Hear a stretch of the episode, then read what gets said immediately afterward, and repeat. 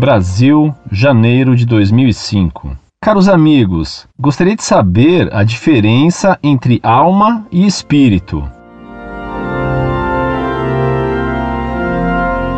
Na Sagrada Escritura, São Paulo faz uma distinção entre alma e espírito. A alma humana é espiritual, o que significa que ela não é material. A alma humana tem três capacidades ou potências: a capacidade de entender ou inteligência, a capacidade de querer ou vontade, e finalmente a capacidade de sentir ou sensibilidade. A sensibilidade é a potência da alma que nos permite sentir de um modo diferente do corpo. Nosso corpo, através dos cinco sentidos, sentem as coisas materiais. Por exemplo, sinto que um objeto é frio ou liso, sinto o perfume de flores e etc.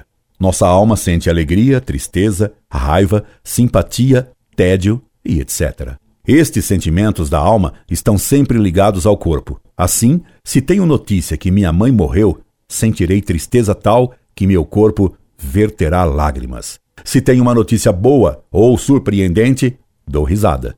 Portanto, a sensibilidade da alma está, pois, estreitamente ligada ao nosso corpo. É por isso que o demônio tem mais influência sobre nossa sensibilidade do que nossa inteligência e vontade. Nossa inteligência e nossa vontade, embora usem o corpo, estão menos dependentes dele. É pela inteligência e vontade que temos em nós a imagem de Deus, porque como Deus tem inteligência e vontade, nós também temos estas duas potências.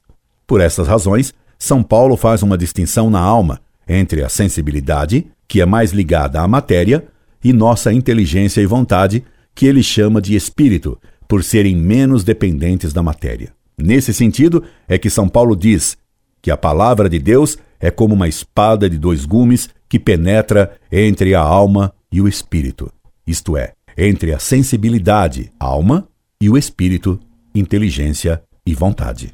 Incorde Jesus Semper, Orlando Fedeli.